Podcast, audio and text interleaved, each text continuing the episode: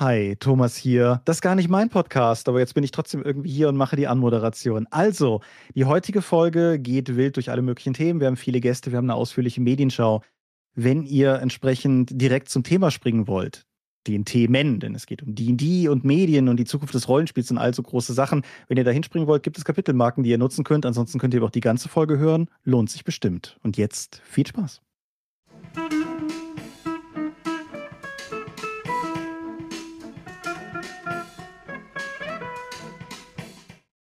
Hallo und herzlich willkommen zu einer neuen Folge des niveauvollen Trash Talks mit Philipp und Gästen. Mein Name ist Philipp, ich bin der Blogger von Nerds gegen Stefan und an meiner Seite habe ich diesmal drei ganz fantastische Gäste. Und ich meine, es ist Jahresanfang, da sind alle Gäste fantastisch, aber diesmal sind sie besonders fantastisch und deswegen dürfen sie sich einfach mal selber vorstellen. Hallo und wer seid ihr denn?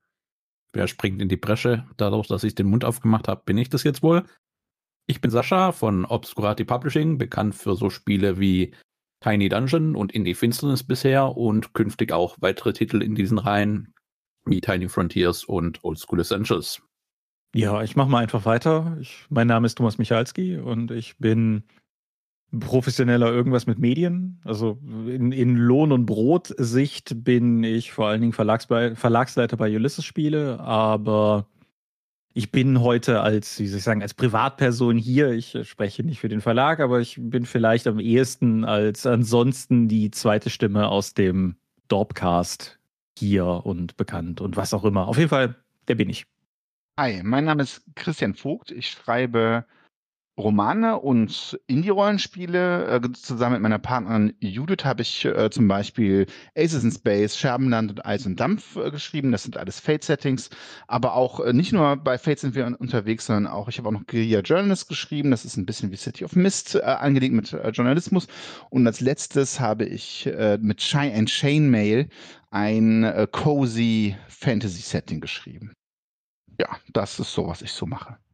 Nun ist diese Episode ja der offizielle Beitrag des nerdigen und niveauvollen Trash Talks zum RPG and More Pottwichteln. Langjährige HörerInnen erinnern sich, das ist die von Ingo Schulz und mir, jetzt leider nur noch von mir, organisierte Community-Aktion, in der sich Rollenspiel- und Nerd-Audio-Formate also Podcasts, aber auch YouTuberInnen und letztes Jahr auch Twitch-Kanäle, sich gegenseitig zum Weihnachtsfest mit jeweils zwei Themenvorschlägen beschenken. Idealerweise produzieren die dann dazu ein bis zwei Episoden und veröffentlichen diese dann zwischen dem 6. Dezember und, so wie wir, wenn das jetzt alles mit dem Schnitt klappt, dem 6. Januar. Ihr kennt das Prinzip ja mittlerweile alle und wer es nicht kennt, kann gern mal in die Shownotes schauen. Jedenfalls, wie gesagt, wenn das alles klappt, dann ist diese Trash Talk Folge hier der krönende Abschluss des Pottwichtelns, erschienen bereits im neuen Jahr, nämlich am 6. Januar. Und weil das also die vermutlich erste Podcast Folge 2024 wird, kommt jetzt natürlich eine kleine Frage an die Gäste zum Warmwerden, die ich normalerweise immer in der ersten Episode eines Jahres der Elea oder dem André beim Ask Me Anything stelle. Nämlich, was sind denn eure Vorsätze fürs neue Jahr, bezogen aufs Rollenspiel oder generell das Dasein als Nerd? Das ist gar nicht so einfach, weil ich nie Neujahrsvorsätze mache eigentlich. Darum habe ich mit meinem einfach schon angefangen. Und äh, ich habe eine Software namens Hero Forge entdeckt, wo man eigentliche Miniaturen designen kann für Tabletop-Spiele aber damit baue ich vor allem Charaktere und druck die auch nie aus, sondern finde einfach lustig, die zu bauen. Und ich habe mir vorgenommen, dass ich für meine längeren Runden alle Charaktere jetzt in Hero Forge nachbaue, dass jeder, ähm, jede Mitspielerin einen Hero Forge Charakter hat. Ich kann nicht zeichnen, darum mache ich das. Ich hatte mir letztes Jahr den Vorsatz gefasst, mehr Rollenspiel zu spielen und habe mir deshalb eine Liste angefertigt mit zwölf Rollenspielen, die ich entweder mal ausprobieren wollte oder die ich schon mal gespielt hatte, aber wieder spielen wollte. Und es hat natürlich nicht geklappt, alle zu spielen, aber immerhin hat es dazu geführt, dass ich einige davon in Angriff genommen habe. Und daher denke ich, ich werde das jetzt als Neujahrstradition fortsetzen, auch dieses Jahr wieder so halten. Ja, ich halte es ein bisschen wie Christian. Ich glaube nicht so unbedingt an Neujahrsvorsätze und welche zu fassen und dann laut auszusprechen und mit Leuten zu teilen, ist ja statistisch erwiesen auch noch schlecht, weil es die Wahrscheinlichkeit senkt, dass man wirklich darin erfolgreich ist. Anyway, ein, ein kontinuierlicher Wunsch zur Verbesserung, den ich durchaus habe, ist einfach mehr Mühe in die Ausgestaltung der individuellen Spielsitzungen zu investieren. Ich habe sehr viele Jahre ja auch sehr viele Sachen immer so mit dem Hintergedanken gemacht, ja, dann kann ich auch noch einen Download für die Dorp draus machen, so, das ist super. Und da bin ich sehr von weg, was man auch mal im Download-Output anmerkt. Aber ich möchte zunehmend immer mehr Energie da rein investieren, dass die Leute, die mit mir an einem Spieltisch sitzen, die ihre eigene Freizeit genauso wie ich da rein investieren, dass wir eine coole Geschichte miteinander erzählen, dass ich denen was bieten kann. Sei das irgendwie ein Papier-Handout, ein Audio-Handout, einfach gut vorbereitet zu sein, so in, in diesem Sinne und einfach da nicht mit irgendeinem messbaren Ziel, aber einfach immer zu gucken, ob ich nicht noch irgendeine schöne Idee habe, um ein bisschen mehr zu machen. So, das war dieses Jahr meine Prämisse und ich denke, das werde ich im, im, äh, das war letztes Jahr meine Prämisse und das werde ich im kommenden Jahr jetzt entsprechend dann auch so fortsetzen. Bei meinem guten Vorsatz bleibe ich fast schon ein kleines bisschen bei dir, Thomas, oder zumindest was in deinem persönlichen Bereich. Und zwar, wenn diese Folge rauskommt, habe ich vermutlich bereits meinen guten Vorsatz erfüllt. Und langjährige HörerInnen werden jetzt zweifelsohne überrascht sein, denn es ist ausnahmsweise mal nicht der Klassiker, dass ich in meiner Runde auch mal Spieler sein will und nicht immer Spielleiter. Also diesen guten Vorsatz habe ich natürlich immer noch, aber das wird auch dieses Jahr wieder nicht klappen. Ich sehe es schon kommen. Jedenfalls habe ich die ganzen Jahre noch einen anderen guten Vorsatz gehabt, ich wollte nämlich schon immer mal den Markus Plötz in den Podcast bekommen und das hat echt viele, viele Jahre nicht geklappt, egal wem ich irgendwie bei Ulysses auf die Nerven gegangen bin, inklusive dir, Thomas. Und jetzt war ja gerade Dreieichkon. Ach ja, also zum Verständnis, wir nehmen diese Folge bereits Ende November auf, weil ihr in der Weihnachtszeit ja alle super busy seid. Jetzt und hast du es verraten. da lief mir der Markus einfach über den Weg. Und ich bin quasi, nein, nicht mal quasi, ich bin wirklich vor ihm auf die Knie gefallen, hab gebettelt, bitte, bitte, bitte, komm in den Trash Talk. Und wenn alles geklappt hat, haben wir die entsprechende Episode mit Markus bereits jetzt, wenn ihr da draußen diese Folge hört, genau in diesem Moment bereits aufgenommen. Also drückt die Daumen, dass es wirklich geklappt hat. Ja, ansonsten wie immer, ich hoffe, dass ich mal nicht immer nur das Spieler da sein muss, aber ich sehe da bei meiner Rollenspielgruppe irgendwie, ich habe keine Hoffnung tatsächlich. Vielleicht gibt es noch Weihnachtsüberraschung für dich. Das wäre schön. An all die Spielerinnen von meiner Gruppe, die das hören, bitte leite doch auch mal was für mich. Auf der anderen Seite musst du es positiv sehen. Es bedeutet ja, dass du es offensichtlich auf eine Art und Weise gut machst, dass sie auch Bock haben, immer wieder wiederzukommen. Weil ich meine, du, du stehst ja als Spielleiter auch nicht nur in der Konkurrenz mit sagen wir mal, den anderen, die dann halt nicht leiten wollen oder so, sondern die könnten ja auch stattdessen ganz was anderes machen. Wollen sie aber nicht, sie wollen mit dir spielen. Und insofern kann man das auch durchaus positiv nehmen. Du musst jetzt einfach nur schlechter leiten, bis sie es freiwillig machen. Dann geht's schon zum nächsten Abschnitt. Wir schreiten richtig schön voran, wunderbar. Nämlich wir kommen zur Medienschau und wir haben das so gemacht dieses Mal, jeder hat eine Medienschau mitgebracht und quasi immer in die Lücke zwischen zwei Leuten quetsche ich mich mit meiner Medienschau.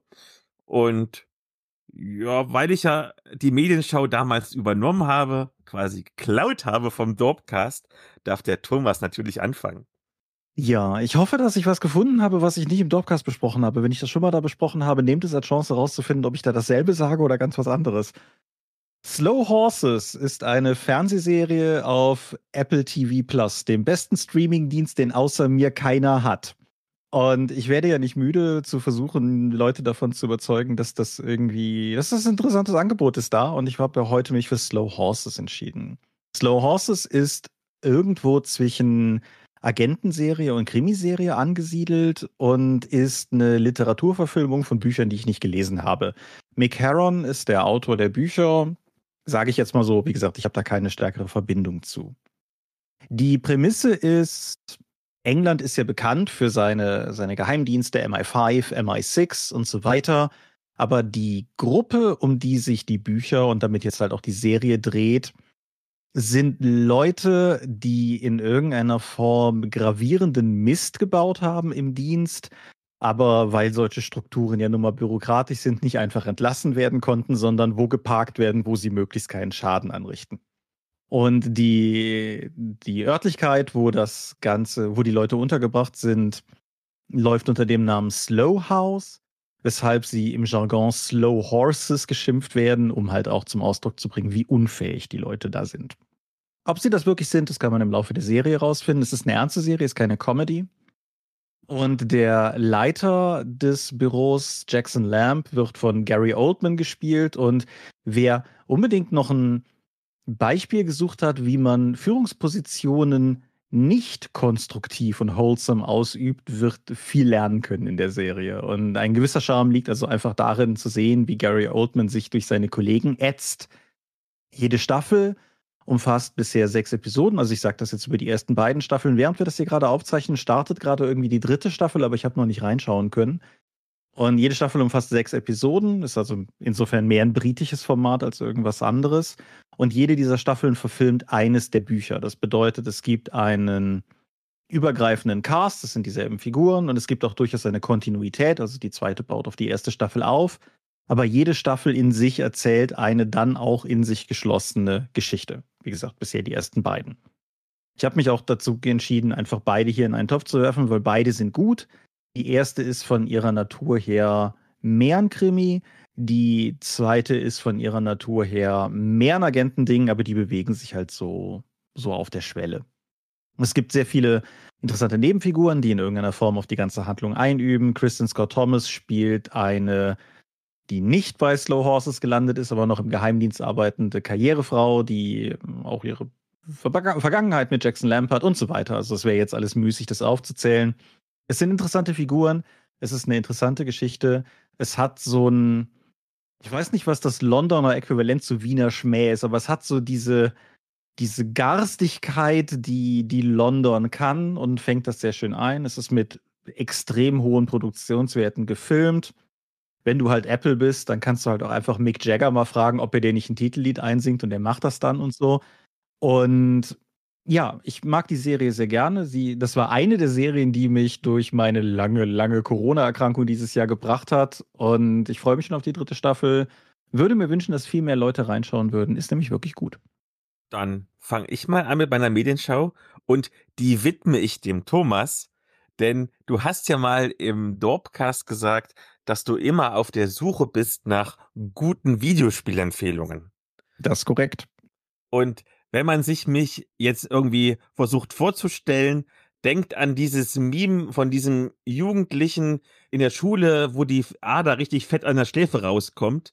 Denn diese Medienschau habe ich schon seit mehreren Jahren in Reserve, da ich sie unbedingt erst dann vorstellen wollte, wenn ich dich, Thomas, wieder hier dabei habe. Denn ich glaube, ich habe die perfekte Dorpcast Videospielreihe gefunden. Und zwar die zweiteilige This is the Police-Reihe, die man landläufig als Strategie-Adventure bezeichnet. Mhm. Man spielt einen alternden und nicht ganz sauberen Polizeichef, der die Einsätze seiner Kleinstadtpolizistinnen koordinieren muss, um irgendwie die Balance zu finden zwischen öffentlicher Sicherheit und persönlicher Bereicherung. Außerdem muss man noch ein paar Kriminalfälle lösen und ab dem zweiten Teil auch ein paar rundenbasierte Taktikgefechte führen. Und das wirkt auf den ersten Blick wie so ein spielerisch und optisch ziemlich simples Worker-Placement-Spiel, aber hier trügt der Eindruck total.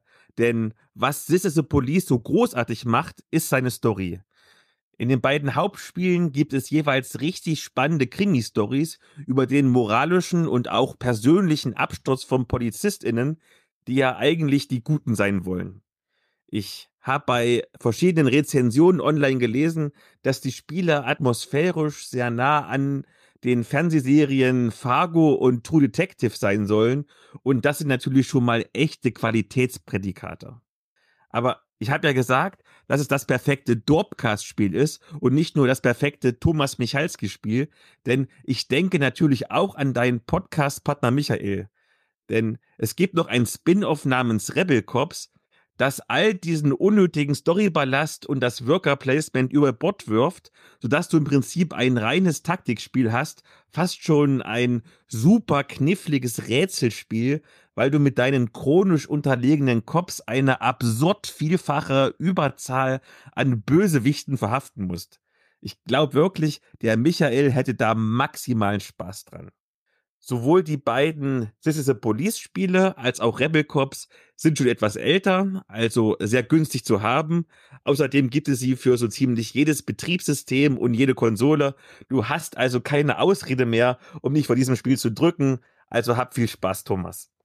Ja, danke für den Hinweis. Die sagen mir vom Namen her sogar was, aber ich habe mir die nie näher angeschaut. Insofern werde ich das jetzt auf jeden Fall mal tun. Ob du Michael für Rebel Cops begeistern kannst, weiß ich nicht. Ich meine, das ist der einzige Mensch auf diesem Planeten, den ich kenne, der bei Breakfast Club für den Lehrer hält. Also insofern weiß ich nicht, ob du den zum Rebellen bekommst. Aber ja, danke für den Hinweis. Sehr gerne.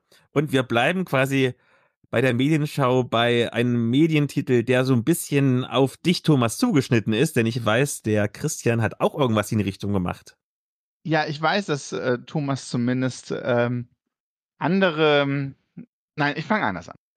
Martha Wells ist eine Science-Fiction-Autorin, die die Murderbot-Romane geschrieben hat. Wenn ihr die nicht kennt, dann solltet ihr das dringend nachholen. Und ich weiß auch, dass Thomas die sehr gerne mag. Allerdings ist das nicht meine Medienempfehlung, weil ähm, die sind schon ein bisschen älter und ganz viele kennen sie schon. Aber Martha Wells hat äh, früher, ich weiß nicht mehr genau, in den 90ern Fantasy-Romane geschrieben, dann wurde es still um sie und dann hat sie mit Murderbot ihr Comeback geschafft in der Science Fiction. Und jetzt hat sie aber auch wieder einen Fantasy-Roman geschrieben, der äh, Witch King heißt.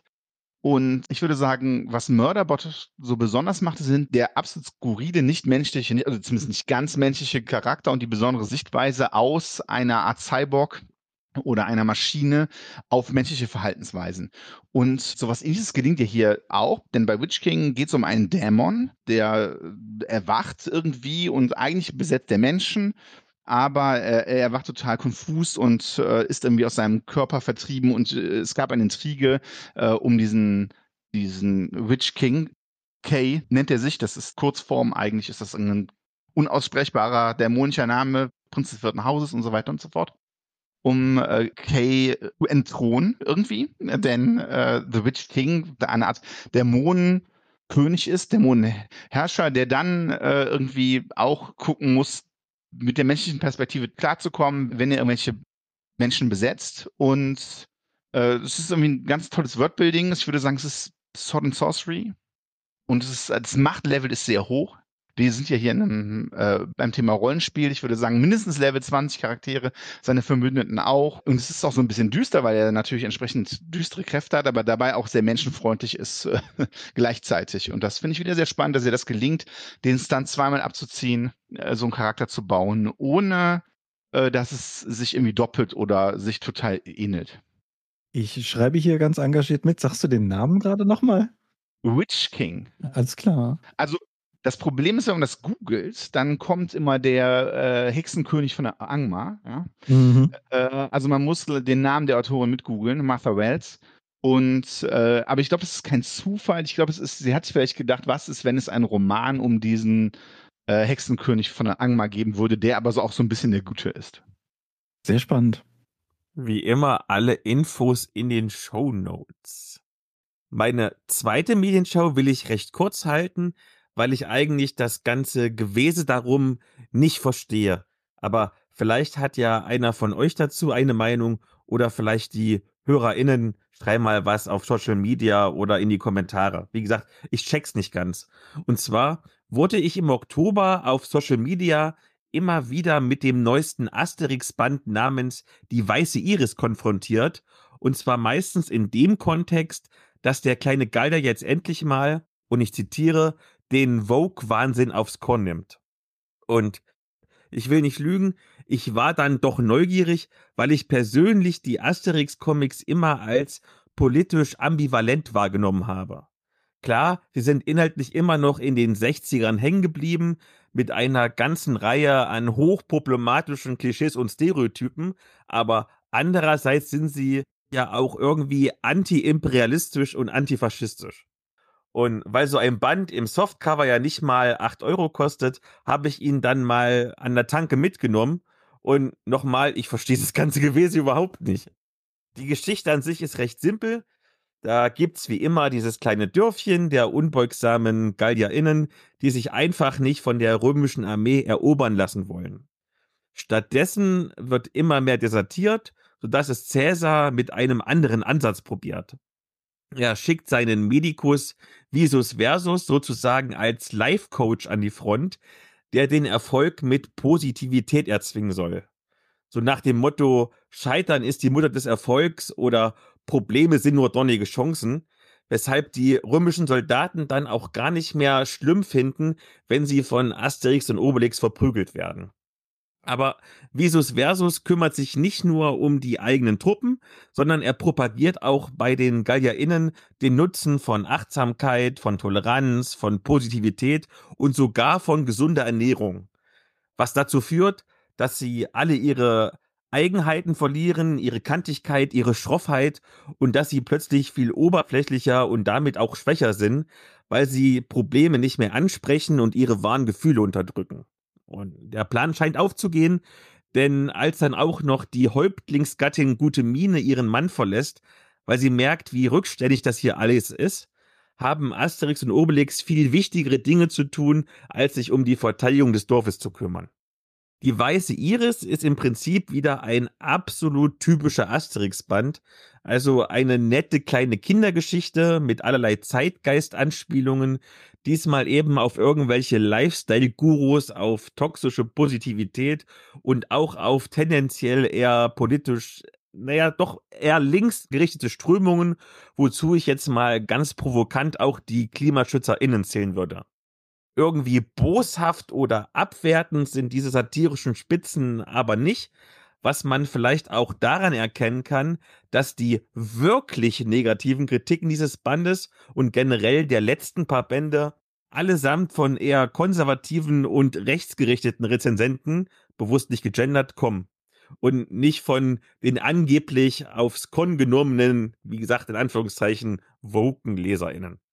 Also zum dritten Mal, um das Thema abzuschließen, ich verstehe das ganze Gewese nicht um diesen Comic.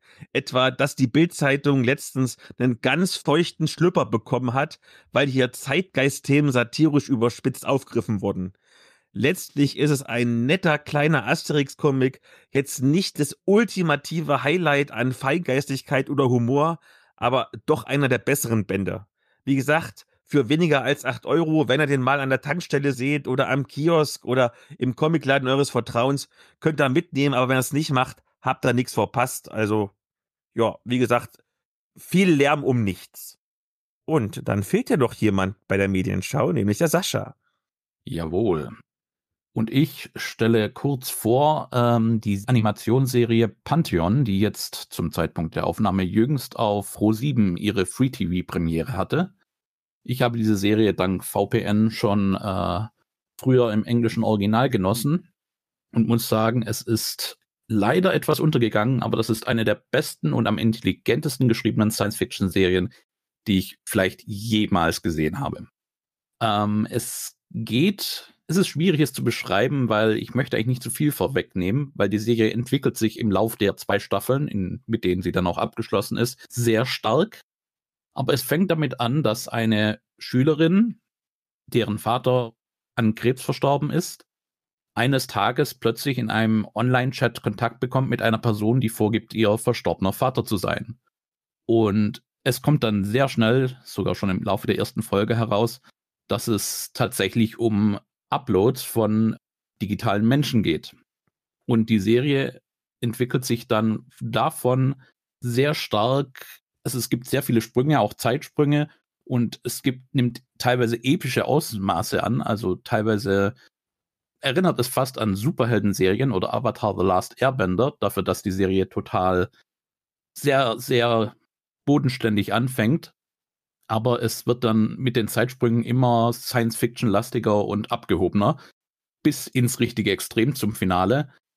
Wie gesagt, es schafft durch die ganze Bank durch den Stil und die Qualität zu halten. Es ist eine der am besten geschriebensten Serien mit glaubwürdigen Charakteren, diversen Charakteren und einfach sehr viel Herz, die mich auf ganzer Linie überzeugt hat und ich jedem nur wärmsten ans Herz legen kann. Interessant. Dann werde ich auch da mal gucken. Wie gesagt, in den Show Notes findet ihr alle Informationen. Und dann gibt es noch zum Abschluss etwas, quasi so eine ganz kurze gemeinsame Medienschau beim Thomas weiß ich es nicht, bei allen anderen weiß ich es. wir haben den Superheldenfilm The Marvels geschaut. Denn wie gesagt, wir nehmen diese Episode schon Ende November auf. Da sind wir ganz frisch aus dem Kino rausmarschiert. Aber wir präsentieren den HörerInnen natürlich keine alten Kamellen, denn wenn diese Folge online geht, dürfte der Film alsbald auf Disney Plus erschienen sein. Und das passt auch fast so ein bisschen zur letzten Aussage aus meiner letzten Medienschau, weil irgendwie viel Lärm um nichts. Ich habe da ganz viel irgendwie, ich lese immer noch jetzt ganz viel gerade Nachrichten, die sagen, größter Flop aller Zeiten und schlimm, schlimm und schlechtester Film aller Zeiten und so weiter und so fort. Fand ich gar nicht, aber vielleicht bevor wir zur Wertung kommen, worum ging's denn überhaupt bei The Marvels? Und ich weiß, dass ja du, Sascha, doch ziemlich tief drin bist im Marvel-Business. Erzähl doch mal, worum ging's bei dem Film? Bei dem Film geht es von vorne schwierig, ein, ein Thema drauf zu drücken, aber es ist natürlich vor allem eine Plattform für Captain Marvel und die dann jetzt erstmals in einem Kinofilm auftretenden Helden äh, Monica Rambeau und äh, Kamala Khan als Mrs. Marvel. Und im Laufe der, des, der Geschichte stellt sich heraus, um jetzt hier schon mal vorzuwarnen, natürlich Spoiler, dass es durchaus eine Geschichte über Konsequenzen ist.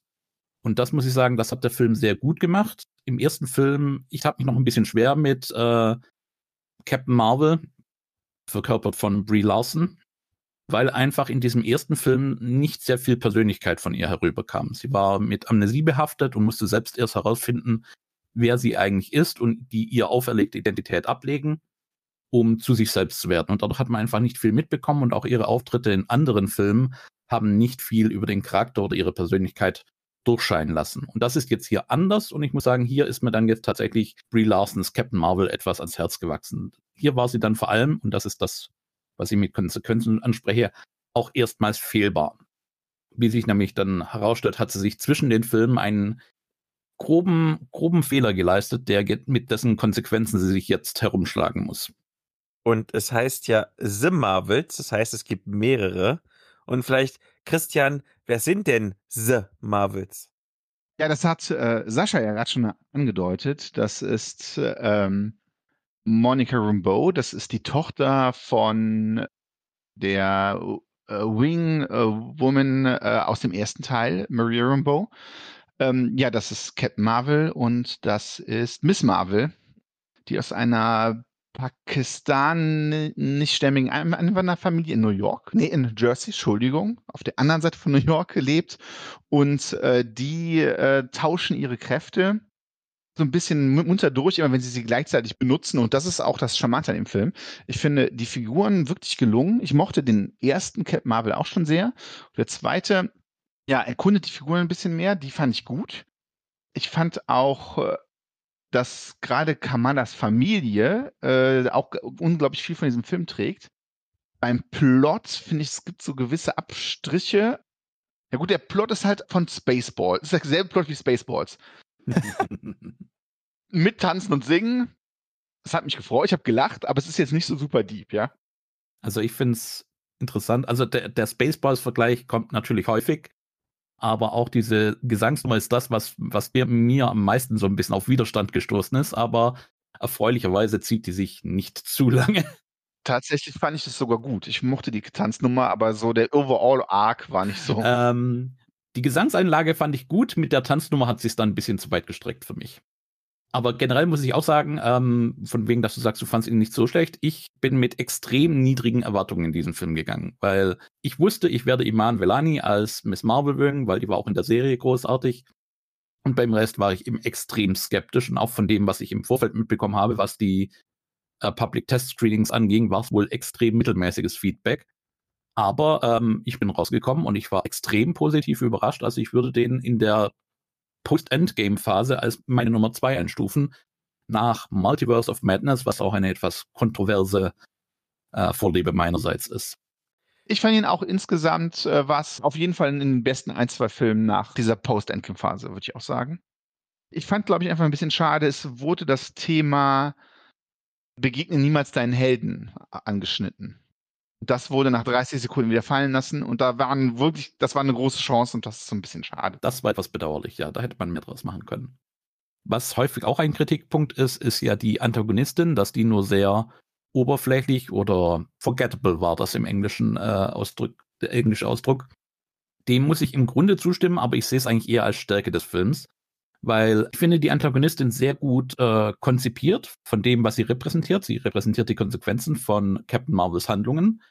Und in dem wenigen, was sie da an Screentime hat, schafft sie doch sehr viel Gefühl rüberzubringen.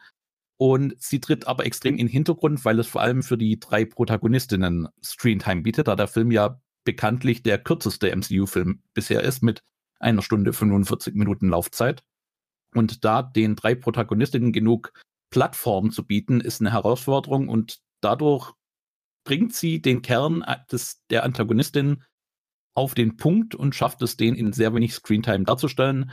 Und es ist nicht der Sinn dieses Films, eine neue Überantagonistin einzuführen, die dann fortlaufend wieder auftreten soll. Es ist einfach nur, es ist die Geschichte dieser drei Protagonistinnen und sie ist einfach nur ein Element in diesen drei Gespannen. Ich habe tatsächlich zwei Gedanken zu The Marvels. Der erste Gedanke ist, Wahnsinn ist dieser Film wenig erfolgreich.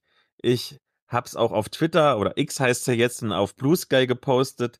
Ich war am zweiten Freitag drin, also der Film lief eine Woche. Ich war zur Primetime im, im, im größten Kino in der größten Stadt in der Umgebung und ich war einfach komplett alleine drin. Das ist ein sehr, sehr, sehr schlechtes Zeichen. Ja, ich war am Eröffnungswochenende drin und mir wurde auch gesagt vom Kinobetreiber, am Eröffnungsabend waren es sieben Tickets, die er verkauft hat.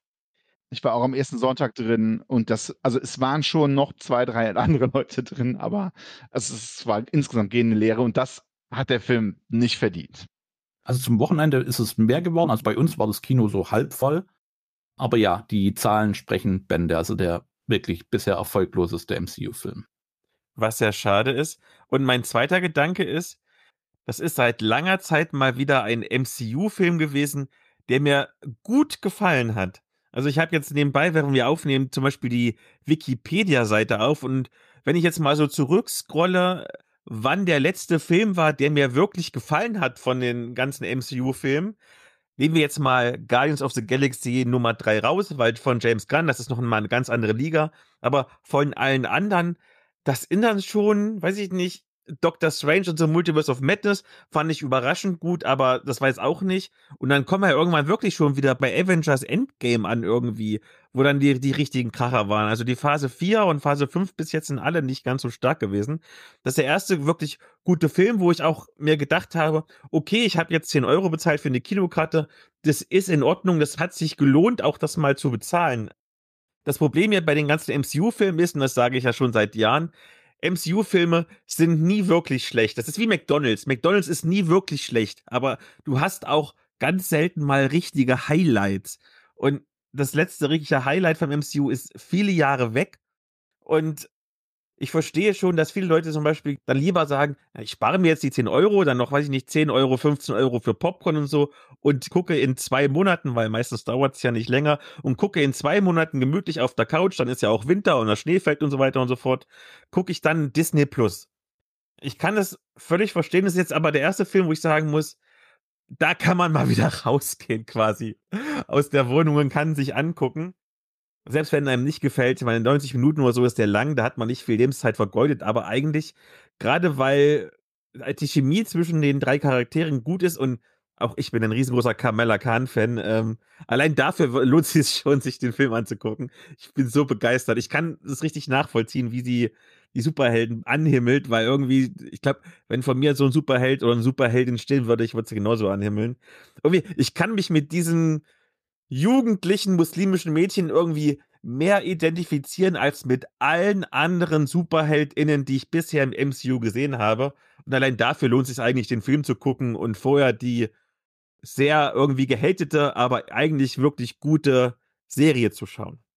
Und das vielleicht auch noch die letzte Frage an euch, bevor wir das Thema abschließen. Das MCU zeichnet sich zurzeit ja dadurch aus, dass es sehr viele Querverweise gibt, auch in diesem Film, wie viel Vorwissen musste ich denn mitbringen, um diesen Film zu schauen? Im Grunde reicht der erste Captain Marvel-Film. Die Geschichte der beiden Protagonistinnen, die, oder der, der, der Supporting Characters wird eigentlich gut aufgegriffen und in kurzen Rückblenden, da wo es relevant ist, eingeführt. Und anderweitig sind mir jetzt spontan keine Plot-Elemente bewusst, die, die nicht im Film auch erläutert würden. Würde ich auch sagen, auch wenn, wie du schon sagst, äh, die Miss Marvel-Serie sich sehr lohnt und Hate is Gonna Hate. Ja, um zumindest noch was gesagt zu haben. Der Grund meines Schweigens ist, dass ich einer dieser leeren Kinosessel bin, weil ich auch nicht drin war. Bei mir kommt halt hinzu, ich wohne halt in der Eifel. Wenn ich halt für 90 Minuten Film ins Kino will, dann fahre ich halt insgesamt nochmal zwei Stunden Auto, um das möglich zu machen. Das ist halt immer ein bisschen mit Abwägen verbunden. Aber ganz aus einer anderen Perspektive kommt, ich habe vor einer Weile mit ein paar Freunden Thor Love and Thunder geguckt und zwei der Leute, die mitgeguckt haben, haben mehr oder weniger vorher keinen MCU-Film gesehen. Und der Film hat auch für die funktioniert, vielleicht sogar besser als für die anderen, weil diese, diese, dieser ganze Gedanke mit dem Vorwissen, das mag wahr sein für sowas wie Avengers Endgame, aber in den allermeisten Fällen, also es wurde jetzt auch über, über andere Medien heute schon so gesagt, aber die, die wenigsten MCU-Sachen sind in einer Art und Weise deep, dass du dem nicht folgen könntest. Das meiste ist ja auf eine Art und Weise eindeutig kodiert, dass der Film es normalerweise oder die Filme es normalerweise immer schaffen, dir die notwendigen Krumen an die Hand zu geben, dass du zumindest verstehst, was passiert. Die Tiefe der Bezüge wirst du nie erfassen können, wenn du nicht den ganzen Weg gegangen bist. Aber um an dem Film Spaß zu haben, um am Ende nach 90 Minuten, zwei Stunden, was auch immer, aus dem Kino rauszukommen und halt zu den Leuten, mit denen man drin war, zu sagen, so, ey, das war ein spaßiger Film, das erfüllen die alle. Also ungeachtet der, des Vorwissens würde ich behaupten, dass man mitbringt. Wie gesagt, explizite Sequels wie Endgame zu Infinity War und der ganzen Infinity Saga oder so mal außen vor gelassen. Jetzt haben wir von euch allen kompetente Medientipps bekommen, aber eigentlich seid ihr da, weil ihr kompetente Gesprächspartner seid für die Pottwichtel-Themen. Und zwar hat uns dieses Mal beschenkt der 3W6 Podcast aus Österreich und das ist ja wohl einer der renommiertesten Podcasts im Rollenspiel-Business. Heißt, wir müssen uns jetzt richtig anstrengen. Und er hat uns zwei Themenvorschläge geschickt, die wir beide besprechen. Und zwar Nummer eins. Mit dem Erfolg des Dungeon Dragons Films Baldur's Gate 3 und Critical Role wie sieht die Medienzukunft für Rollenspiele aus? Und Themenvorschlag 2, wie können Indie-Rollenspiele vom D&D-Boom profitieren? Und irgendwie baut das ja auch inhaltlich so ein bisschen aufeinander auf. Also fangen wir vielleicht mal an. Wie sieht die Medienzukunft für Rollenspiele aus? Und ich weiß, dass ja der Thomas irgendwas mit Medien mal gelernt hat. Deswegen, Thomas, magst du vielleicht anfangen und uns so ein bisschen in dieses Thema hineinführen? Okay, dann versuche ich das mal ausholen zu machen. Also Rollenspiel ist ja ein, ein Hobby, das über die Jahre immer mal mediale Adaptionen erfahren hat und die waren halt sehr lange Zeit, gerade im Filmbereich, eigentlich immer Unfug. D&D hat vor dem aktuellen Film, über Erfolg können wir gleich noch reden, also ich mochte den, aber trotzdem, er hat drei Filme davor gehabt und die waren nicht so gut. Und ähm, sowas wie die Vampire the Masquerade Serie aus den 90ern, da reden wir vielleicht am besten gar nicht mehr drüber. Oder 2000er? Wurscht. Kindred the Embraced auf jeden Fall. Und in den letzten Jahren hat sich das gedreht aus verschiedensten Richtungen. Ich denke, die, die, erste, die erste Sache, die da ganz klar zu nennen ist, ist der Erfolg von Critical Role. Streaming-Formate online im Allgemeinen, aber Critical Role ganz stark im Speziellen. Die die Tatsache, dass das nicht einfach nur Leute sind, die halt miteinander Rollenspiel vor Kamera spielen, sondern professionelle Voice-Actor sind, die auch mit ihrem Know-how über den ganzen Medienzirkus insgesamt vor der Kamera halt irgendwie aktiv sein können und das Ganze präsentieren können, ist da ganz klar ein Asset. Wie auch immer. Die waren im Endeffekt jetzt ja schon so erfolgreich, dass sie zum Beispiel auch über Crowdfunding eine Zeichentrick-Adaption durchgesetzt haben. Und dieses Crowdfunding war so erfolgreich, dass Amazon gesagt hat, ey, wollt ihr nicht Geld für mehrere Staffeln haben, sodass es jetzt eine regelmäßig erscheinende richtige Zeichentrickserie geworden ist. Und das, das war insgesamt alles sehr erfolgreich. Und in einer Parallelbewegung ist halt auch gerade ganz spezifisch seitens D&D ein Push zu Nicht-Rollenspielformaten zu beobachten, das ist jetzt sehr günstig zusammengefallen dieses Jahr mit Baldur's Gate 3 und dem Kinofilm, auch wenn ich vermute, dass das nicht von Anfang an geplant war, weil Baldur's Gate 3 ja auch wirklich lange in Entwicklung war. Aber auf jeden Fall, beides ist dieses Jahr erschienen, beides ist offensichtlich sehr gut gelungen. Baldur's Gate 3 ist auch ein wahnwitziger kommerzieller Erfolg. Der Kinofilm ist halt ein Publikumserfolg, aber nicht unbedingt ein Einnahmeerfolg. Der stellt da also nochmal im Prinzip nochmal so eine, so eine eigene Facette dar. Aber ganz klar ist, dass auf ganz vielen Wegen, abseits vom Tischrollenspiel, Leute jetzt mit D&D in Kontakt kommen können. Klammer auf, Critical Role ist natürlich erstmal Critical Role, aber die spielen halt auch D&D. Und ein Hobby, das sehr lange vor allen Dingen kolportiert wurde von Leuten, die einander schon mal irgendwie kannten, irgendwie Leute, die sich an der Uni, Leute, die sich an der Schule kennengelernt haben und die anfangen, dieses Spiel miteinander zu spielen. Und ein Hobby, das sehr lange ja auch so ein bisschen dieses Klischee von den dicken, bärtigen Leuten im Keller ohne Freunde war, ist halt plötzlich ein Multimedia-Franchise-Ansatz geworden, in einem Maßstab, wie es das vorher bisher nie gegeben hat. Und ich denke, das ist der Punkt, wo diese Frage ansetzt. Ich würde noch einen, einen weiteren Punkt nennen, das ist Stranger Things. Und mit Stranger Things und dem Kinofilm und Baldur's Gate und so weiter ist Rollenspiel selbstbewusster geworden.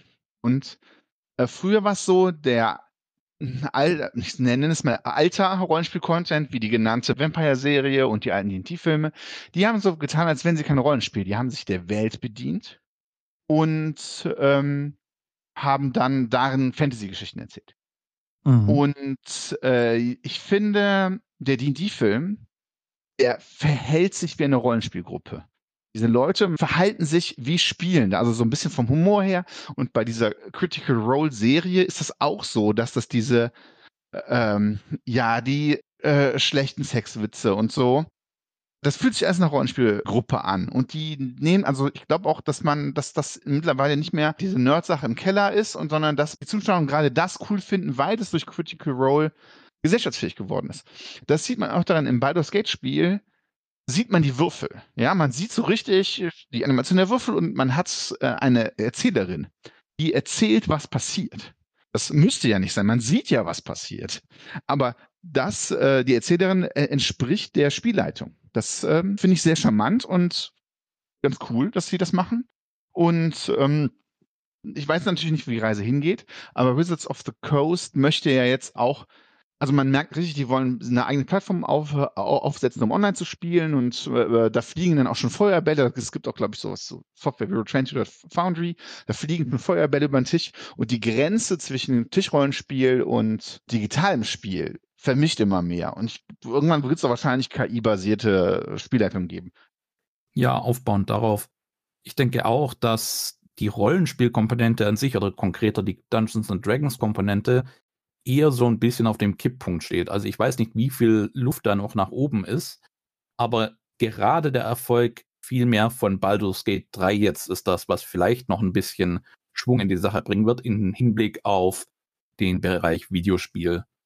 Dass, glaube ich, jetzt Rollenspiellizenzen für Videospielentwickler wesentlich interessanter werden.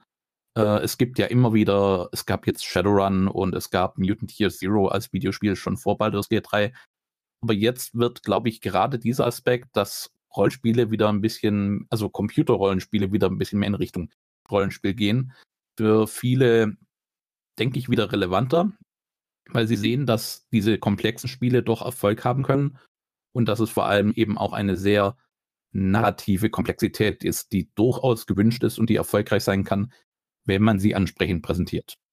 Ich frage mich immer, wenn ich so diese ganzen sagen wir mal, Rollenspielserien, Rollenspielmedien sehe, egal ob es jetzt irgendwelche, sagen wir mal, Shortclips sind irgendwie bei, bei, bei YouTube, da gibt's ja mittlerweile auch so gecrowdfundete Projekte, die so fünf Minuten Sketche machen, die rollenspielbezogen sind.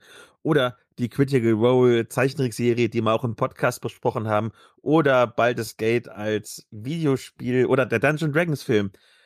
Ob das wirklich neue SpielerInnen zum Hobby bringt oder ob das immer noch zu weit weg ist, damit die Leute verstehen, aha, das ist Rollenspiel. Also ich kenne einige, die das gesehen haben, die trotzdem nicht wissen, was Rollenspiel ist. Die trotzdem, die wissen, aha, Dungeon Dragons ist es jetzt nicht so eine Fantasy-Marke, die aber nicht diesen, diesen Sprung machen von, es ist eine Fantasy-Marke, wie auch, keine Ahnung, Tribute von Panem oder wie Vampire Diaries hinzu, ach, das ist ein Spiel, was man selber spielen kann, wo ich auch selber eine Rolle verkörpern kann. Irgendwie, ich sehe selten diesen Schritt. Ich sehe das mehr quasi nicht bei diesen expliziten Rollenspielfilmen oder Rollenspielserien, sondern eher, wenn es in Anführungszeichen beiläufig erwähnt wird. Christian hat es ja schon gesagt, Stranger Things zum Beispiel hat in meinem Umfeld auf meiner Arbeit zum Beispiel Leute, die sonst überhaupt nicht wissen, was Rollenspiel ist, das erste Mal denen gezeigt, was Rollenspiel sein kann. Auch wenn es dann natürlich so ein bisschen überstilisiert ist, aber so vom, vom reinen Prinzip her. Oder Leute, die das erste Mal bei äh, The Big Bang Theory Rollenspiel gesehen haben, ob das jetzt richtiges Rollenspiel war oder nicht, sei ja dahingestellt. Aber sie haben erst mal gesehen, ach so ungefähr funktioniert das. Oder die Community-Folge, als letztes Beispiel noch. Es, äh, in der Serie Community gibt es ja zwei Folgen, äh, in denen Rollenspiel gespielt wird. Das sind so die Sachen, wo ich in meinem Umfeld merke, das bringt die Leute dazu, darüber nachzudenken, ach, das ist ein richtiges Spiel, das kann man spielen, so funktioniert es ungefähr. Jetzt habe ich auch Bock. Diese ganzen Lizenzen, über die wir sprechen, diese großen Franchises, wie Critical Role oder so, irgendwie, die bringen es nicht dazu. Und, ähm, ich glaube, der Thomas hat schon mal im Dorpcast darüber erzählt, dass es eher so fast einen negativen Effekt hat, wenn die Leute dieses äh, Let's Play Critical Role sehen und äh, dass sie dann Angst kriegen und sagen, boah, da musst du super professionell spielen und eher so abgeschreckt sind, weil sie wissen, dass sie nie auf dieses Level von äh, Matt Mercer kommen. Äh, Thomas, erinnerst du dich vielleicht, du hast es ja mal erzählt. Also, ganz viele Gedanken auf einmal. Lass mich das gerade versuchen, gedanklich zu sortieren. Also, ja, was du ansprichst, ist der Matt Mercer-Effekt. So, so hat das Internet ihn getauft, dass halt Leute professionellen Voice-Actern beim Schauspielern zugucken und feststellen, dass sie das selber gar nicht so gut können. Oder in Verlagerung, dass sie das sehen, dass das ihre Erwartungshaltung ist, dass sie sich dann selber an den Spieltisch setzen und feststellen, dass niemand, mit dem sie da sitzen, offensichtlich professioneller Schauspieler ist, vermutlich. Ich bin unüberzeugt davon, dass es das wirklich als, Fläch als, als relevantes flächendeckendes Phänomen gibt. Es ist ein das ist ein Konzept, das Leute attestieren. Ich bin mir nicht sicher, ob da wirklich was dran ist.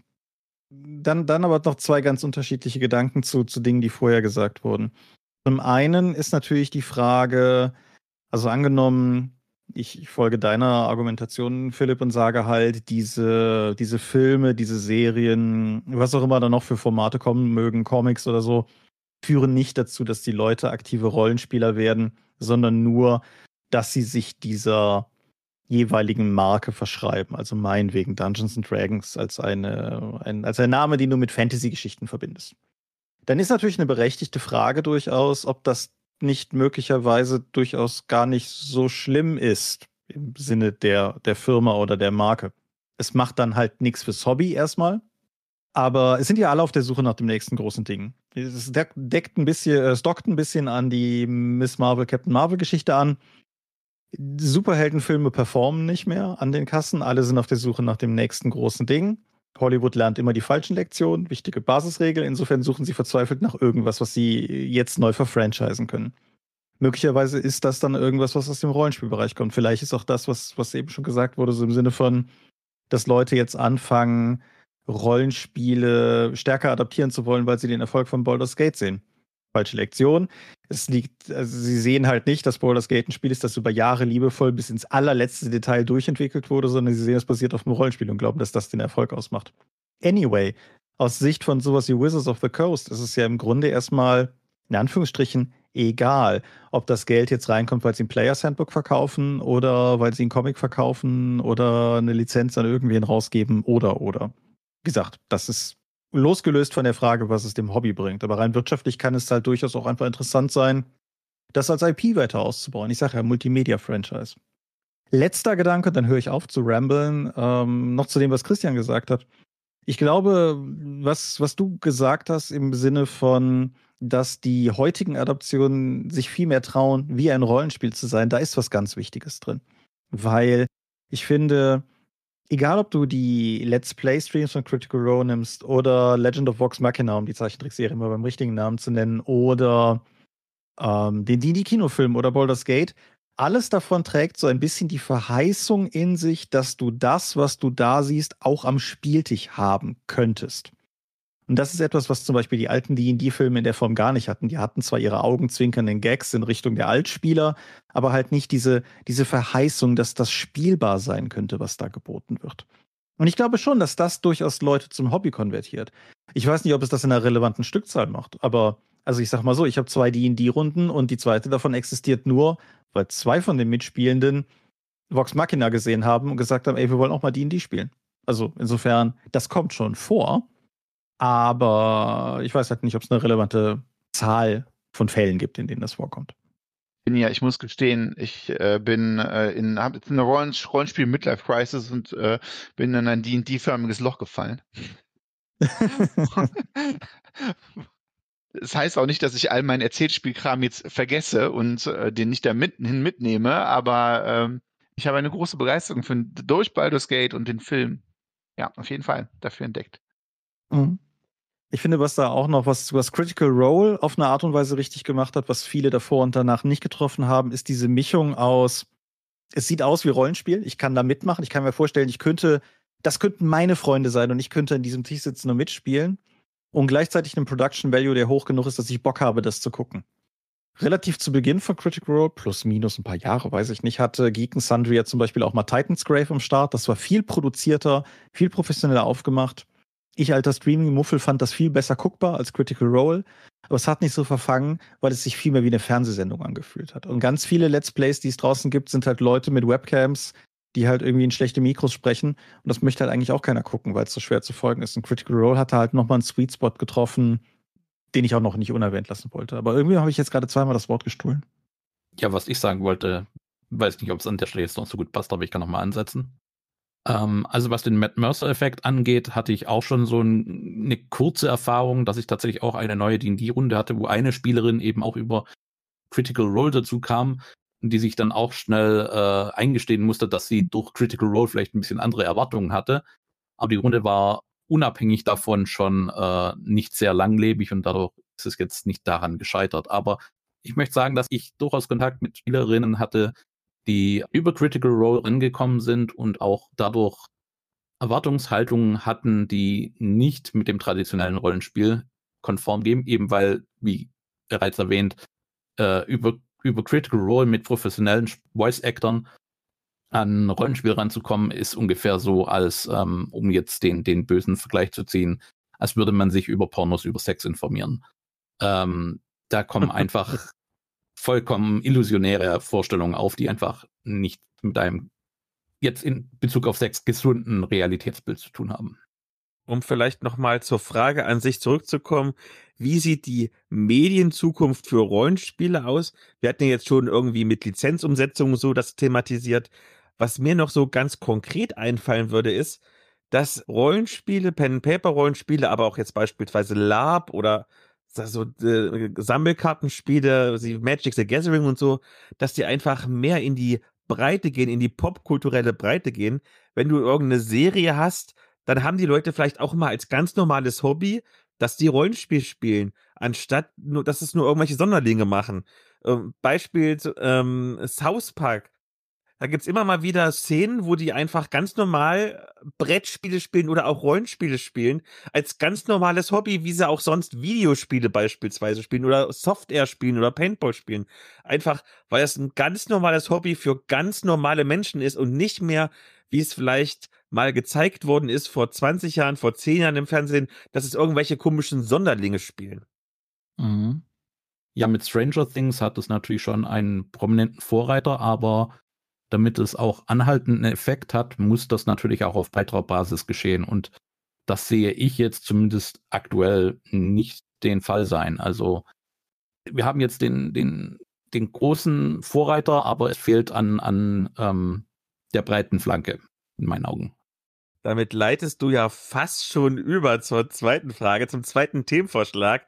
Wie können Indie-Rollenspieler vom Dungeon und Dragons Boom profitieren? Und vielleicht, um jetzt mal den Thomas ein bisschen ins Schwitzen zu bekommen. Keine Sorge, du musst jetzt keine Verlagsinterne ausplaudern, aber ihr hattet ja mal bei eurem Verlag die Dungeon Dragons Lizenz. Habt ihr denn feststellen können, dass auch andere Systeme, denn ihr habt ja sehr viele Systeme bei Ulysses, dass die auch profitiert haben davon, dass ihr mal das Flaggschiff hattet? Ich werde da nicht spezifisch darauf antworten. Ähm, was grundsätzlich natürlich klar ist, ist, wenn du ein starkes Rollenspiel hast, und das muss nicht nur Dungeons and Dragons sein, das ist in unserem Fall auch ganz naheliegend natürlich das schwarze Auge. und Leute deshalb zu uns in den Shop kommen, um das zu bestellen, ist die Wahrscheinlichkeit, dass die sich noch was anderes mitnehmen, immer höher. Klar. Wenn du ein starkes Produkt hast, zieht das andere Produkte immer, immer ein Stück mit. Ich denke aber, man muss spezifisch bei D&D das Ganze anders betrachten, weil sowohl aus dem, was ich aus persönlichen Gesprächen, das ist natürlich alles anekdotisch gehört habe, aber auch was zum Beispiel aus Amerika einfach zu beobachten ist, beispielsweise wenn du dir die GenCon anschaust, ist, dass diese Multisystem-Denke, mit der ich zum Beispiel noch ins Rollenspiel gekommen bin. Also ich bin mit DSA eingestiegen, wie gefühlt vermutlich jeder äh, 9 von 10 oder so. Und irgendwann, irgendwann suchten wir mehr und dann sind wir halt ganz natürlich auf Shadowrun, auf Earthbound, auf Warhammer, auf Cthulhu und so weiter gekommen. Und irgendwann hast du halt diverse Rollenspiele mal gespielt und du hast halt welche, zu denen du zurückkommst und welche nicht. So. Was du bei den Leuten beobachten kannst, die jetzt ganz spezifisch zum Beispiel über Critical Role, aber auch allgemein über den D&D 5 Boom der letzten Jahre ins Hobby gekommen sind, ist, dass die sich häufig gar nicht als Hobby Rollenspiel begreifen, sondern als Hobby D&D. Und was du, was du da häufig beobachten kannst, wie gesagt, nicht nur bei uns, sondern auch international, ist, dass die, du hast immer einen Anteil von Leuten, die dann natürlich auch anderes ausprobieren, aber viele wollen gar nicht was anderes ausprobieren. Die kaufen in Amerika dann lieber noch ein 5E-Setting mehr, als was sie dann halt mit in ihre Runde reinflechten können, als ein komplett neues Rollenspiel auszuprobieren. Und meine persönliche Sorge, die basiert auf nichts außer Bauchgefühl. Meine persönliche Sorge ist, dass die dass viele von den Rollenspielern, die jetzt ins Hobby kommen, weil D&D gerade sehr populär ist, danach nicht, wenn, sagen wir mal, die fünfte Edition von D&D unweigerlich irgendwann ihren Weg gegangen ist, wie das jede Rollenspieledition immer getan hat, dass die danach nicht sagen, ach, dann spiele ich vielleicht mal DSA oder Fate oder irgendwas anderes halt, sondern dass die möglicherweise sagen, ja, okay, dann spiele ich halt wieder Siedler von Katan oder Playstation oder irgendwas. Also, dass die gar nicht, dass die gar nicht in dem in der Hobby-Bubble gefangen bleiben, sondern halt spezifisch an dieser D&D-Edition hängen, weil die gerade da ist.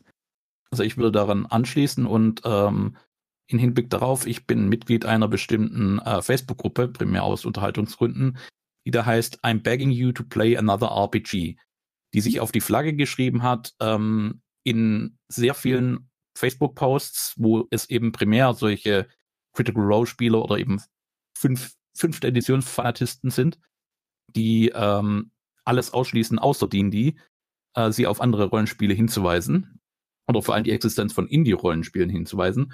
Und gerade, wie auch Michael gesagt hat, international nimmt es nochmal ein ganz anderes Ausmaß an, dass da fünf, die fünfte Edition von D&D so vorherrschend ist und auch sogar teilweise schädlich, insofern als dass zum Beispiel jetzt ein Adventure Time Lizenzrollenspiel kommen sollte auf eigenem System, das dann aber auf Druck der Community jetzt auf fünfte Edition D&D umgemünzt wird. Insofern, es ist natürlich einerseits die Hoffnung, dass da diese, dieser Enthusiasmus auch auf die restliche Branche ein bisschen überschwappt, aber genauso ist es natürlich auch so eine bisschen, bisschen eine Verknappung der Interessen auf ein spezifisches System. Es gibt den Begriff des Deonyms. Das ist, wenn ein Produkt für das Ganze steht, zum Beispiel Tempo, sagen viele für Taschentuch das trifft bei D&D total zu. Die Leute sagen nicht, ich spiele Rollenspiele. Die nennen das Hobby gar nicht so, genau, wie ihr also schon sagtet, die sagen, ich spiele D&D und die wollen, das habe ich erfahren, so im, in den Gesprächen, das ist jetzt auch ein bisschen anekdotisch, aber ich glaube, die Verkaufszahlen sprechen für sich. Es lohnt sich auch, zum Beispiel bei Kickstarter, einfach sein Setting als 5i zu machen, anstatt ein eigenes System oder ein anderes System zu nehmen, weil wir reden hier von Faktor 10 selbst wenn man, wenn es gut läuft, man würde mit seinem Indie-Rollenspiel 10.000 Euro verdienen, würde man mit, also was ja hier klingt, aber um es am Leben zu halten, braucht man so viel, würde man 100.000 Euro machen, wenn man 5i macht. Und darum würde ich sagen, die Antwort auf diese Frage ist gar nicht. Die Indie-Rollenspiele profitieren von diesem Boom im Moment in 99,95 Prozent der Fälle gar nicht. Es gibt wenige Ausnahmen. Ich glaube, es gibt ein Critical Role Rollenspiel jetzt. Ich denke, da wird das anders sein, weil die die Kanäle haben, um, um sich zu, äh, um, um das zu äh, ähm, promoten. Und äh, das, äh, das, die, die riesengroße Ausnahme war noch das, äh, war noch das Avatar-Rollenspiel. Das Avatar-Rollenspiel hat auf Kickstarter 9,5 Millionen gemacht. Also ein riesiger, riesiger Erfolg für ein Rollenspiel, was auch, glaube ich, wo sich auch die, die noch das, die Finger nach lechzen würden. Und das basiert mit Power of Apocalypse auf einem Indie-Rollenspiel. Und äh, das, da kam, glaube ich, viel zusammen. Der Hype, aber vor allem der, äh, der Hype aufs Rollenspiel, mehr aber noch der, äh, der Hype äh, auf Avatar The Last Airbender. Und ich finde, plötzlich kommen in diese Indie-Community auch noch Probleme rein, die wir vorher nicht hatten. Denn äh, viele Indie-Rollenspiele stellen ihre Regelsysteme als äh, ähm, äh, offene Lizenzen zur Verfügung. Gut, das hat 5e mit auch ein bisschen gemacht, aber es wird sich ja ändern wahrscheinlich. Und ähm, Jetzt äh, ist es zum Beispiel so, dass die Bakers, die dieses Power by the Apocalypse designt haben, dass auf, auf deren Basis nun das Regelsystem für Avatar entwickelt wird, gar kein Geld sehen von, für diesen 9,5 von diesen 9,5 Millionen. Ja, das sind so Sachen, wenn ein Indie-Rollenspiel auf Erfolg trifft. Aber insgesamt würde ich sagen, im Indie-Markt. Das ist eine eigene Community. Es sind auch viele, die, wie wir eben auch gehört haben, die gar nicht 5e spielen wollen. Auf keinen Fall, weil sie den Hype nicht mögen. Ich glaube, das gibt gar nicht so viele Ver Vermischungen, was auch ein bisschen schade ist. Vielleicht machen wir es mal ganz praktisch und ein bisschen provokant. Wie können wir denn die Dungeon und Dragons FanatikerInnen dazu zwingen, jetzt Indie-Rollenspiele zu spielen. Und das Zwingen ist natürlich jetzt ein bisschen übertrieben, aber mir kommt zum Beispiel der Gedanke, ich habe es ja vorhin schon mal erwähnt, ich war ja letztens auf dem Dreieichkon und ich glaube, die Leute, die auf so Conventions gehen, sind, glaube ich, schon mal interessiert daran, nicht nur irgendwie in ihrer heimischen Runde mal ein bisschen zu spielen, sondern generell irgendwie mal rauszukommen und Nerdluft zu schnuppern. Und wenn du dann auf so eine Convention beispielsweise gehst und es gibt vielleicht zwar 20 Dungeons Dragons Runden, die sind aber ausverkauft, aber du willst ja, du hast ja Geld bezahlt für einen Eintritt, du willst deine Zeit irgendwie rumkriegen. Ich glaube, da ist die Gelegenheit, da niedrigschwellig anzubieten und sagen, hier ist meine Runde mit einem Indie-Rollenspiel, keine Ahnung, mit äh, Guerilla-Journalists vom, vom Christian oder mit den 1w6 Freunden vom Thomas oder mit Indie-Finsternis vom Sascha und du sagst, kommt, ihr jetzt hier sinnlos rumsitzt und äh, die Zeit vergeudet und, und euch langweilt, kommt doch zu mir an den Tisch und wir spielen mal zwei Stunden so eine kleine Demo-Runde. Ich glaube, das ist die Möglichkeit, um Leute dann auch mal zu anderen Systemen zu bringen. Weil ich glaube, wenn du es einfach so anbietest, ähm, weil du nicht in der Facebook-Gruppe schreibst, ja, ich biete an, online mal über Discord zu spielen, wer Bock hat, kann sich melden. Da gibt es, glaube ich, zu viel Konkurrenz. Also ich glaube, du musst ausnutzen, wenn es keine Konkurrenz gibt, äh, keine große Konkurrenz durch Dungeons Dragons, du musst da ausnutzen sagen, kommt doch mal her, ihr euch langweilt, lasst uns doch mal was Neues ausprobieren. Oder bin ich da einfach viel zu blauäugig? Wie sind denn eure Erfahrungen? Aber warum sollten wir das tun? Ich meine, Erfahrung, die ich habe, und ich ja selber auch ganz gern die, die, es ist jetzt nicht als Diss gemeint, viele, die an denen die begeistert sind, äh, von, die, von denen die begeistert sind, die haben sich da reingefuchst und die wollen jedes, jedes äh, Spiel mit einem Hack von die spielen. Dazu ist dieses System unglaublich schlecht geeignet. Das ist gut für das, was es will, aber wenn man zum Beispiel ein System spielt, was keine Magie hat, scheitert das schon völlig. Und äh, okay, es gibt, gibt, vielleicht jetzt Kommentare, die da, die nachher sagen, geht doch, okay. Aber ich finde, es gibt keinen Grund, die Leute zu ihrem Glück zu zwingen. Entweder die kommen da selber drauf, dass sie mal was anderes machen und anderes System ausprobieren, oder sie tun es nicht. Aber ich glaube, sie dazu zwingen zu wollen, hat keinen Erfolg und macht auch vor allem für die Leute, die diese Leute dann, die, die diese undankbare Aufgabe haben, zu sagen, hier probier doch jetzt mal ein Spiel aus, ist sehr unangenehm. Also macht auch keinen Spaß. Ja, also man sollte die existierende Trägheit nicht unterschätzen, was sogar so weit geht, dass die dann teilweise schon diese, diese, sag ich mal, ein bisschen Nasarbeit als, als störend wahrnehmen. Also dass sich die Leute dann drüber echauffieren, dass man doch nicht immer irgendwelche anderen Systeme vorschlagen soll, weil sie wollen halt 5e spielen. Ja, also grundsätzlich ist es natürlich richtig, du kannst auf Conventions gehen und Leuten ähm, obskure Rollenspiele nahebringen. Wir veranstalten zusammen mit dem Condra e.V. von der Dorp aus ja auch jedes Jahr eine, eine kleine Pen-Paper-Convention in der Eifel und ich bin jedes Mal wieder happy zu sehen, dass der seltsamste Kram da gespielt wird, einfach weil für viele Leute das eine Gelegenheit ist. Ich sehe allerdings nicht zwingend an der Stelle überhaupt eine Möglichkeit, den, den D&D-Boom wirklich aufzugreifen? Weil ich glaube, die Leute, die du dafür kriegst, sind dieselben Leute, die du vorher auch bekommen hast.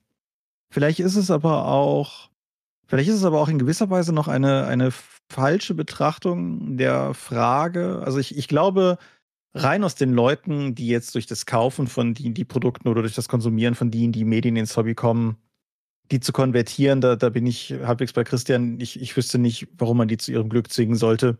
Klammer auf, es sei denn, man hat da ein starkes wirtschaftliches Interesse, Klammer zu. Und wo ich dann vielleicht eher ansetzen würde, ist die Frage, sich einfach mal anzuschauen, warum D&D so gut funktioniert. Es war ja nicht, es ist ja nicht pauschal immer so. Also klar, D&D war immer groß, aber mit D&D 4 haben sie es auch fast kaputt bekommen, um dann halt mit D&D 5, wie, wie er gerne geungt wird, jedermanns zweit, zweitliebste Edition rauszubringen. Und warum das funktioniert hat. Also ich habe ein paar, ich habe da durchaus ein paar Detailansätze zu. Ich bin immer noch ein großer Fan der Advantage- und Disadvantage-Regel, weil sie mit einem Handstreich äh, nahezu alle Modifikatorrechnungen aus dem Spiel rausgenommen hat, das durchaus eine Tradition darin hat, Modifikator, Modifikatoren in den Rechnungen zu haben. Aber das alleine ist es natürlich nicht. Und natürlich hat D&D auch die Wirtschaftsmacht von Hasbro dahinter, die einfach nicht vergleichbar ist mit irgendeinem anderen Player am Rollenspielmarkt. Aber D&D als Spiel macht offensichtlich genug Dinge richtig, um halt für ganz viele Leute diese Universalfunktion zu erfüllen, selbst wenn es dafür nicht geeignet ist. Da bin ich auch bei Christian. Aber es scheint es irgendwie zu schaffen. Und wenn man jetzt quasi daraus lernen wollte, wäre es sicherlich auch nicht der schlechteste Ansatz, einfach mal für sich zu gucken, ob nicht für einen und sagen wir mal ein Indie-Spiel, das man selber entwickelt oder herausbringen möchte, durchaus noch Lektionen in diesem erfolgreichen Spiel stecken, selbst wenn es vielleicht grundsätzlich erstmal eine andere Intention verfolgt als das eigene Spiel. Ich würde jetzt sagen, ich halte das für etwas schwierig. Also der Grundansatz ist natürlich immer interessant, den Erfolg zu analysieren. Es hat geschafft, die bisher existierende Spielerschaft sehr stark anzusprechen, dadurch, dass sie jede Edition irgendwie mit, mit eingebaut haben und angesprochen haben. Mhm. Und dann natürlich einfach dieser, dieses Setting, was an sich einfach nur als Fantasy Kitchen Sink beschrieben werden kann, was ebenso einfach alle anspricht. Und dementsprechend finde ich es jetzt schwer, zu, noch, noch Aspekte zu sehen, die, die man noch nicht betrachtet hat oder die auf andere Spiele anwendbar wären.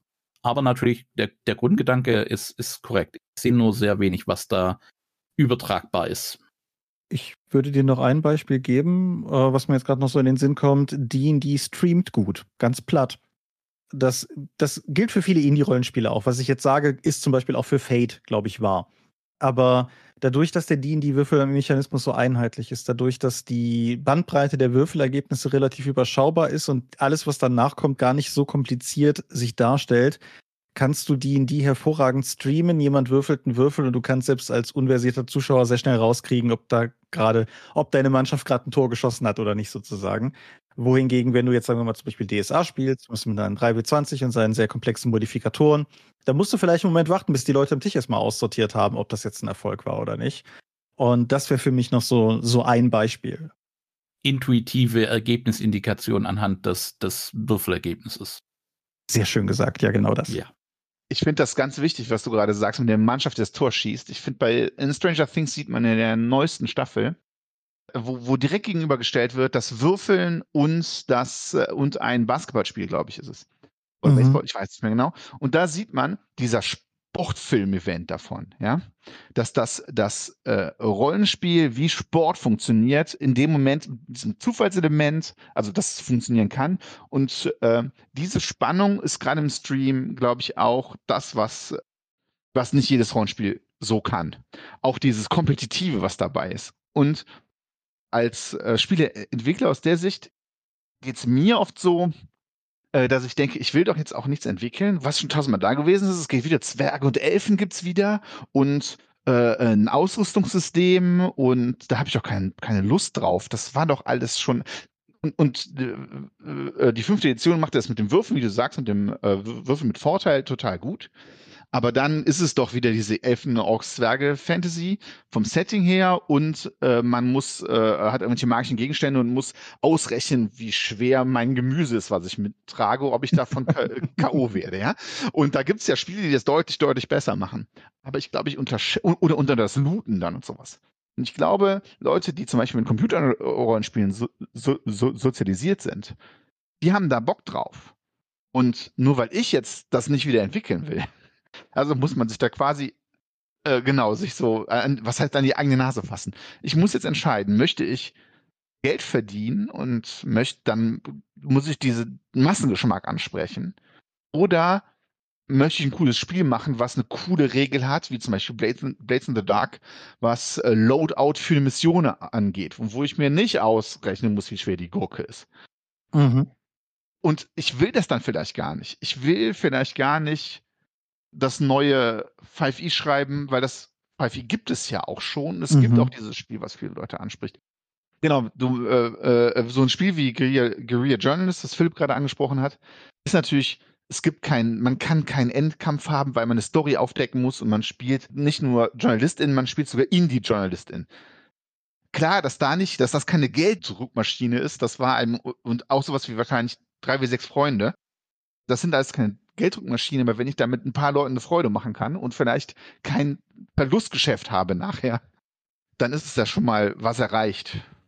Das ist völlig richtig. Das war auch mit einer der Gründe, warum ich eingangs schon gesagt habe, ich sehe mich heute hier im Endeffekt eigentlich auch eher als die Privatperson, die da ist, weil die Spiele, die ich mit der Dorp mache, ein wie sechs Freunde, Mystics of Gaia und so, die, die haben gar nicht die Intention, wirklich Geld zu verdienen. Ich meine, es ist nett, wenn sie es tun, es ist nett, wenn zumindest genug reinkommt, dass wir die Illus bezahlen können oder so. Das ist halt schon, also, dass wir das Geld für die Illus wieder reinbekommen, bezahlt sind sie ja dann schon.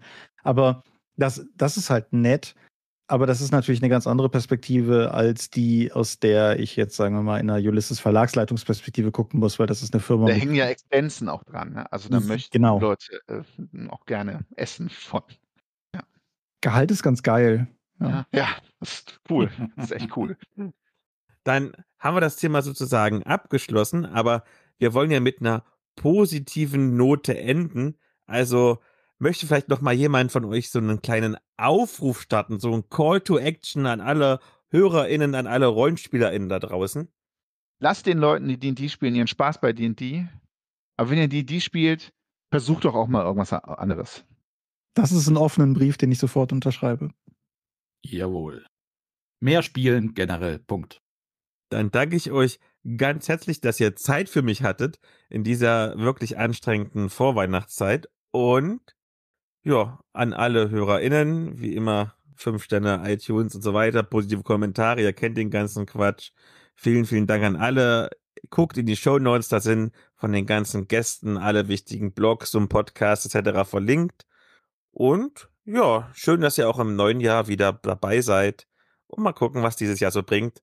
Möglicherweise ein Interview mit Markus Plötz. Lassen wir uns überraschen. Tschüss.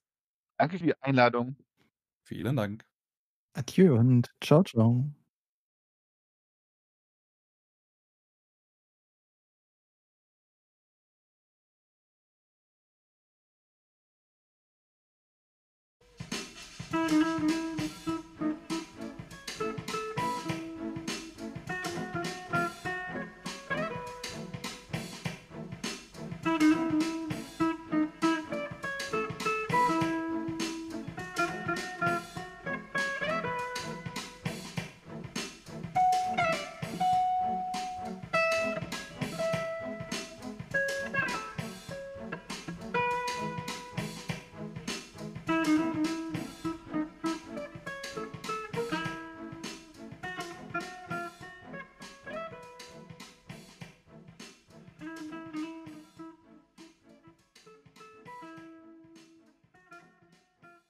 Thomas, wenn du noch sehen willst, in Aachen, wenn, wirst du ja vielleicht in Aachen gucken, da gibt es ein ganz tolles Kino, wie wir ihn gesehen haben, mit einem super, also unglaublich tolle neuen Sound und äh, neue Projektoren und so. Da lohnt er sich auch, also weil, weil der kracht und so weiter. Man kann sich auch so Sessel setzen, die sich mitbewegen, kostet leider auch ein Schweinegeld.